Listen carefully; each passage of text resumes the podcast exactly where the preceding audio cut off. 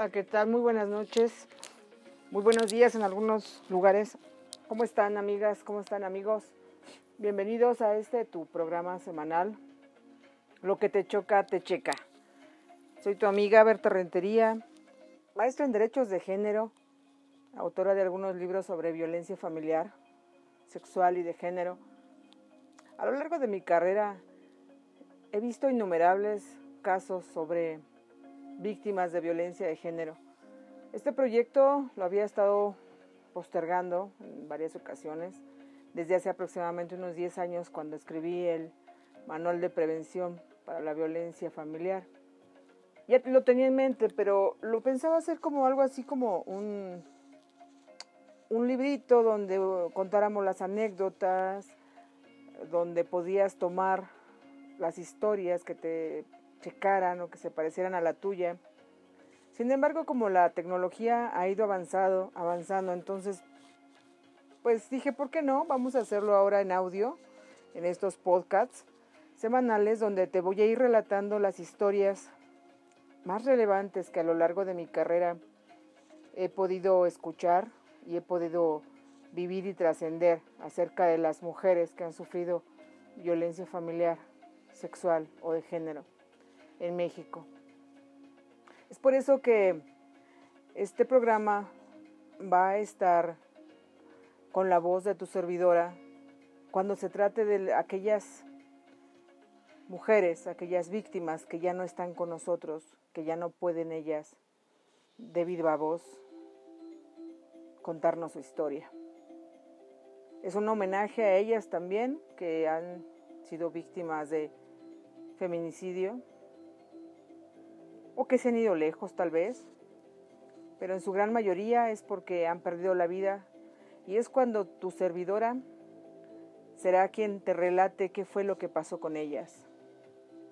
En otros casos, cuando las sobrevivientes, las víctimas, darán su voz, ellas mismas presentarán sus historias en este programa. Hoy vamos a iniciar con un caso muy relevante. Fue de los primeros casos que, en lo particular, marcaron mi vida como abogada, como profesionista del derecho. Y fue precisamente poco después de haber escrito el Manual de Prevención de la Violencia Familiar y haber hecho las investigaciones sobre los orígenes de la violencia familiar en México. Le voy a cambiar el nombre, obviamente, pero créanme, amigas, que esto es un caso real y que este caso pudo haberte ocurrido a ti o tal vez podrá ocurrirte. Y lo hacemos con la intención de que tú puedas conocer hasta dónde puede ser capaz la violencia en la familia de generar los resultados que te voy a presentar a continuación. Esto sucede en cualquier familia, en cualquier lugar ya sea de México, del Estado de México, del Distrito Federal, cualquier lugar. Y empezamos. Recuerdo muy bien que fue un lunes. Los lunes es cuando más, más llegan, llegaban en ese momento a la oficina. Y siempre ha sido así los lunes. ¿Por qué? Porque se acumula la atención del fin de semana, sábado y domingo, y, ya lo traen ahí como que manejándose el fin de semana las, mujeres, es decir, el lunes sí voy, voy y voy a ir con la abogada, voy a ir con mi abogado o voy a iniciar algo. Por lo regular, la, las veces que teníamos más afluencia de personas serían los lunes. Y, y este, este lunes, de hace unos 10 años aproximadamente, no fue la excepción. Recuerdo que llegó, llegaron dos mujeres a la oficina. Una de ellas era de estatura alta, de nombre Fabiola, y la otra, su amiga, un poco más bajita, de nombre Andrea. Pidieron una cita con tu servidora, Berta Rentería, en ese momento me encontraba en la oficina, y pidieron una, una cita, una entrevista, un momento para tratar el tema. Ella, eh, Fabiola, tomó la iniciativa diciendo que era la mejor amiga de Andrea y que ella eh, le interesaba mucho su bienestar, que le había contado algunas cosas acerca de la violencia que estaba sufriendo. Se notaba que ella era quien llevaba la conversación de carácter dominante. Andrea solamente asentía con la cabeza en algunos casos y la intención de, ir a la oficina fue de que querían iniciar un divorcio incausado.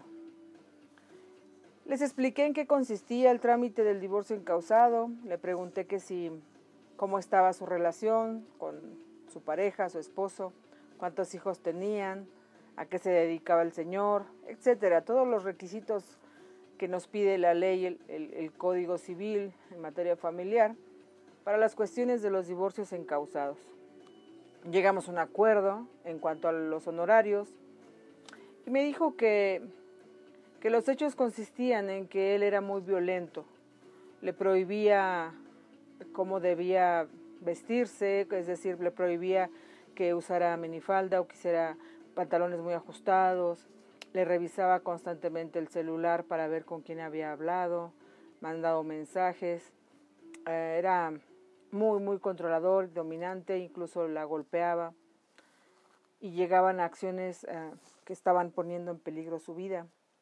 Ella lo quiso minimizar diciendo que ya había hablado con él y que estaba de acuerdo en que se iniciaran los trámites del divorcio. Le pedí los documentos necesarios y a los pocos días regresó ya con sus documentos y con su, anticipo. Eh, empezamos a hacer la redacción de la demanda y efectivamente me siguió señalando que había violencia familiar.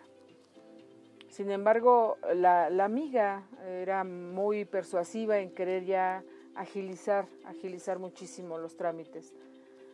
Entonces le dije que está bien, ya tenían todos los documentos, y se inició formalmente el trámite de demanda de divorcio incausado. El programa se llama Lo que te choca, te checa, porque en algún momento también eh, había algo ahí que no me checaba, había algo que me estaba chocando, pero no sabía qué era. Inicié la demanda, la ingresamos en juzgado y llamé a Andrea y le dije, sabes, ya tenemos la fecha que va a ir esta persona del juzgado a notificarle al señor que tiene una demanda de divorcio incausado. ¿Qué día descansa?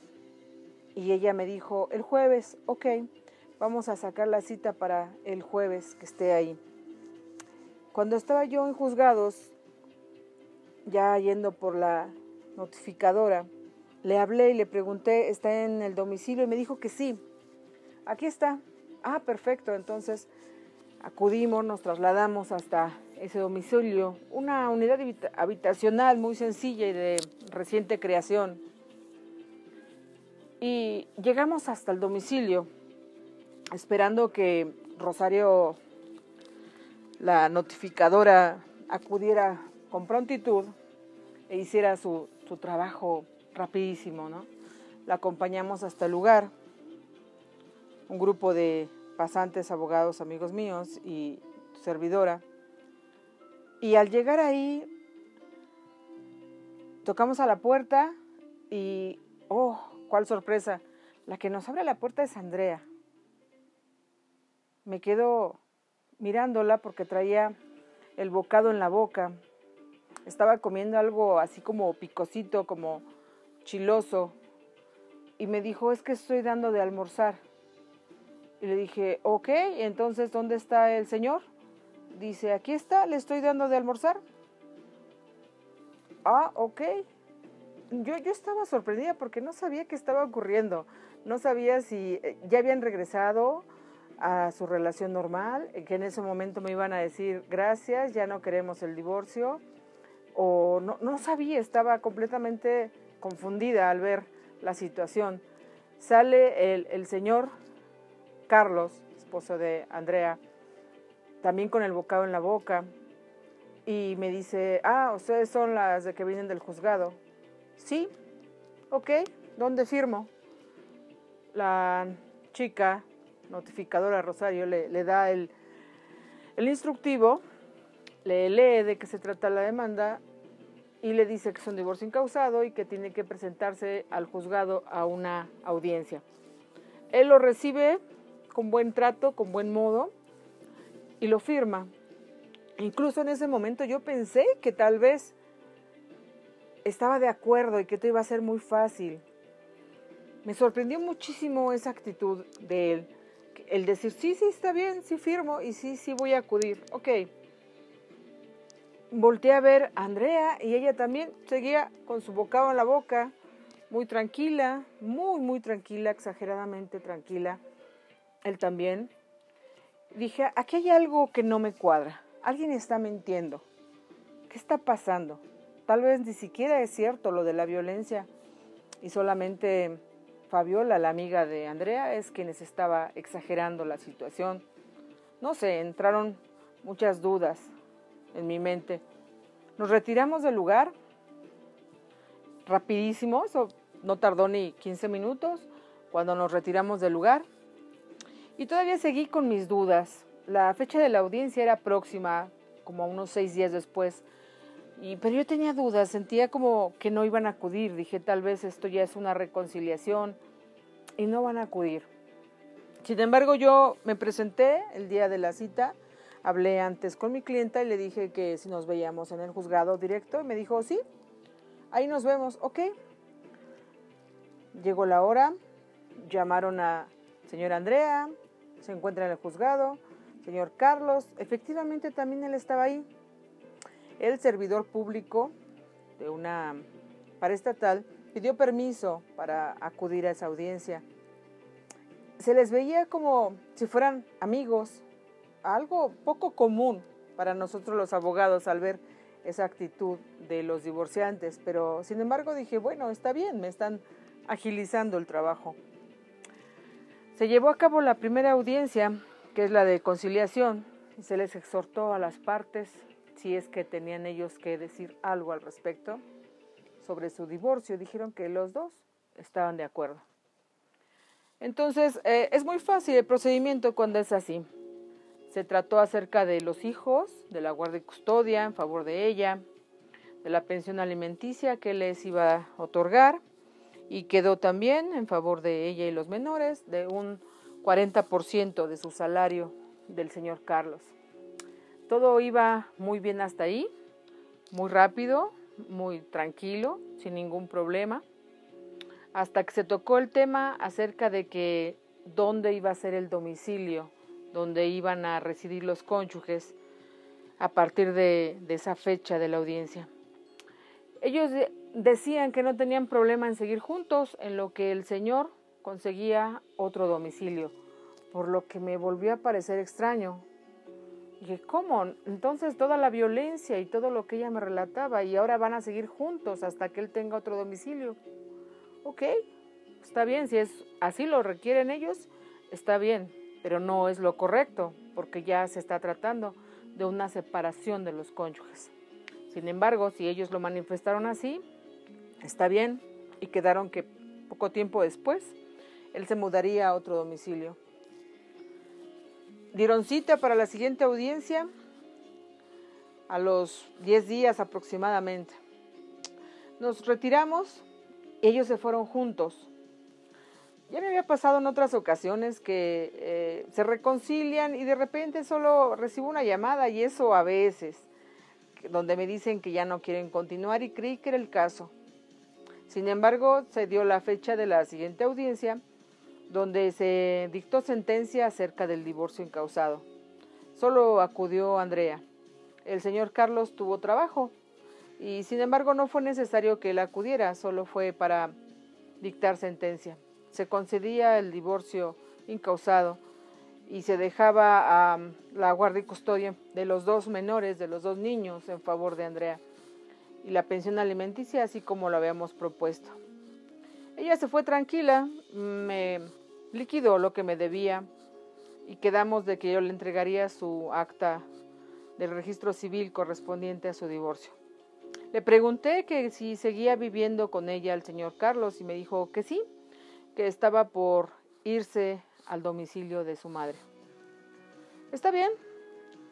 Así le continuamos en el trámite. Yo regresé al juzgado a los pocos días que causara ejecutoria la sentencia y que me otorgaran el exhorto para acudir al registro civil a obtener su acta de divorcio de Andrea y Carlos. Me la dieron, cité a Andrea en la oficina a los pocos días y me dijo que ya se había ido el señor Carlos, que ya no estaba en el domicilio. Le pregunté que cómo se sentía y me dijo, bien, muy bien, lo que pasa es de que no sé, hay algo raro con, con mi amiga Fabiola, creo que ella lo sigue viendo a él, no sé qué está pasando, hay algo raro ahí. Mm, dije, pues no será la primera vez, pero bueno. Y se retiró. Pasaron tal vez unos dos o tres meses cuando recibí una llamada de Andrea me dijo que habían intentado meterse a su casa, que un sujeto vio que forzó la chapa, entró y ella alcanzó a salir por la ventana de atrás y brincarse a la casa de junto, porque el sujeto iba con un arma. Me dijo que la había amenazado Carlos, que todo había sido una farsa, todo había sido un teatro, pero que en realidad él no la iba a dejar ser feliz nunca que nunca, eh, que si no era para él, no sería para nadie y que la iba a mandar matar. Ella estaba muy alterada cuando me dijo todo eso y le dije, acude a la, a la Procuraduría en ese entonces del Estado de México para que inicies una denuncia penal. Y me dijo, es que ya fui, pero no me creen. Me dicen que no se me ven golpes, no se me ve nada y que hasta que no suceda algo así que vaya con el cuerpo con los moretones, no me pueden hacer caso. Y le dije, no, es posible, pues hay que hacer algo, si quieres nos vemos, acude a la oficina y vemos qué podemos hacer. Y me dijo que tenía mucho miedo, que mejor se iba a ir de ese domicilio con sus hijos, que iba a buscar otro lugar donde irse porque tenía miedo de que en la noche pudiera meterse otra vez el sujeto o alguien más, o que le hicieran algo en la calle. En un momento tal vez pensé que era paranoia de Andrea. Creí que estaba exagerando. Me pareció que no era para tanto, que Carlos tal vez no era el hombre que ella decía. Tenía muchas dudas.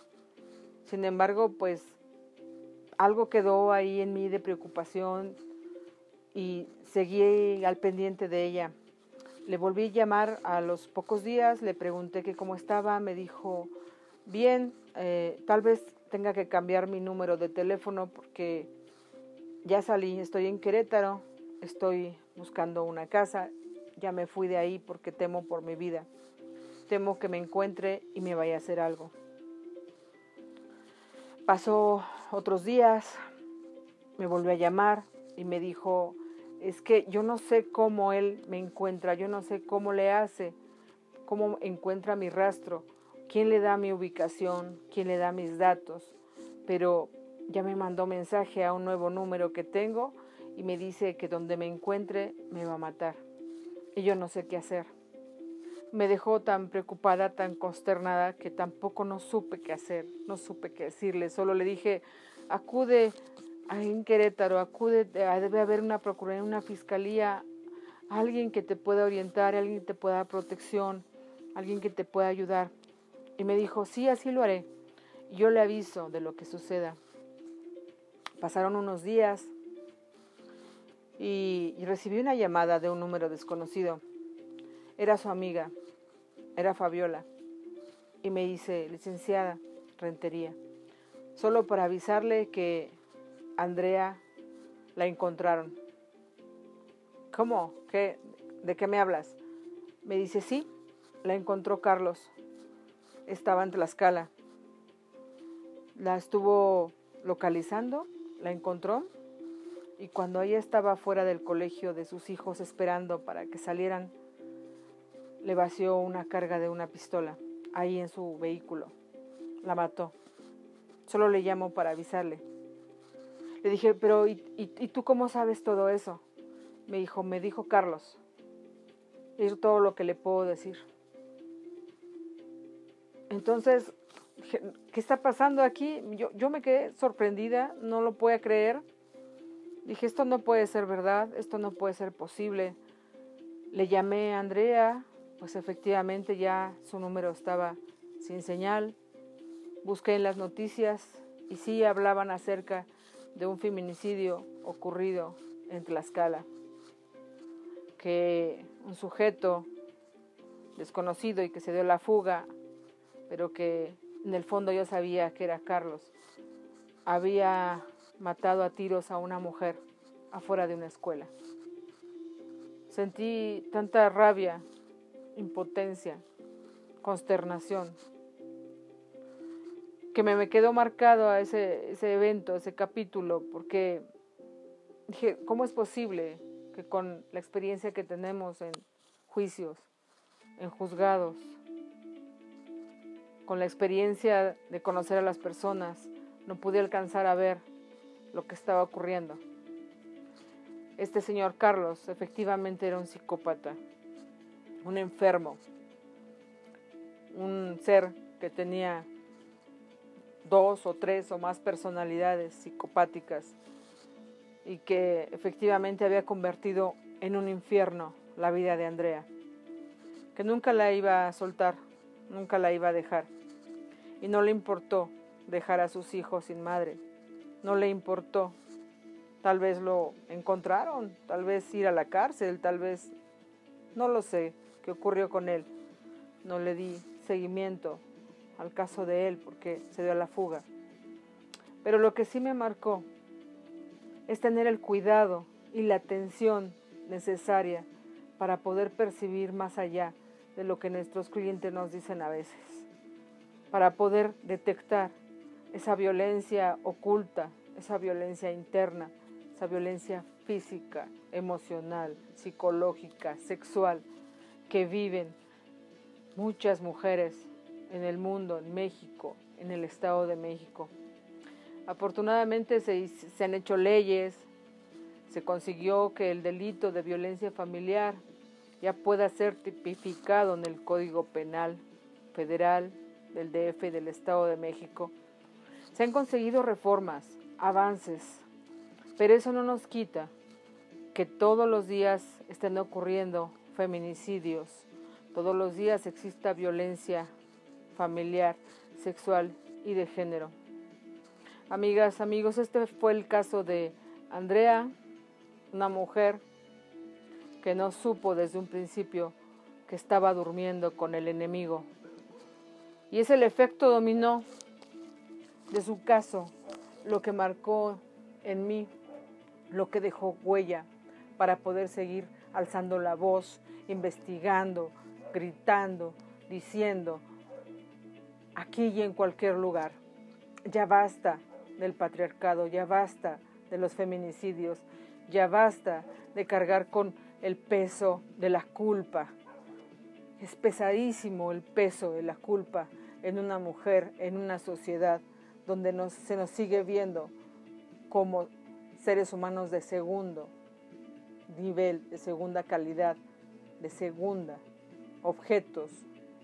Ya basta del machismo, ya basta de los enfermos mentales que dañan a niñas, a mujeres, ancianas, a niños, que dejan huérfanos a los niños y que aunque la madre viva, pero es como si vivieran huérfanos de emociones, huérfanos de amor, huérfanos de calidez de familia.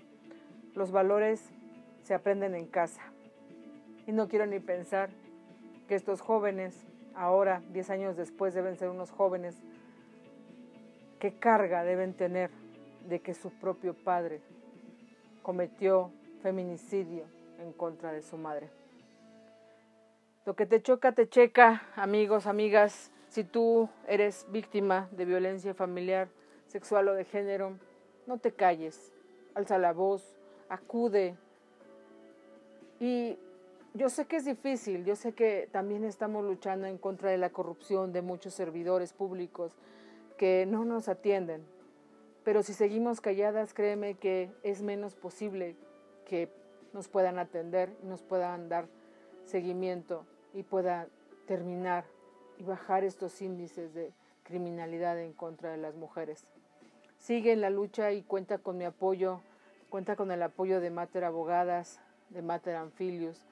Yo sé que es un camino difícil y ha sido muy, muy difícil poder alzar la voz y poder tener eco.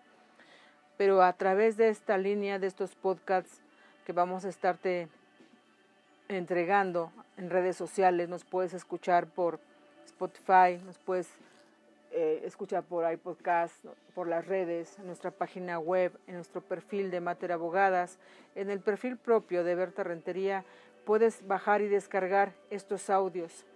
Y si algo te choca de esto, tal vez sea porque te está checando. Muy buenas noches, amigas, amigos. Excelente semana. Hasta pronto.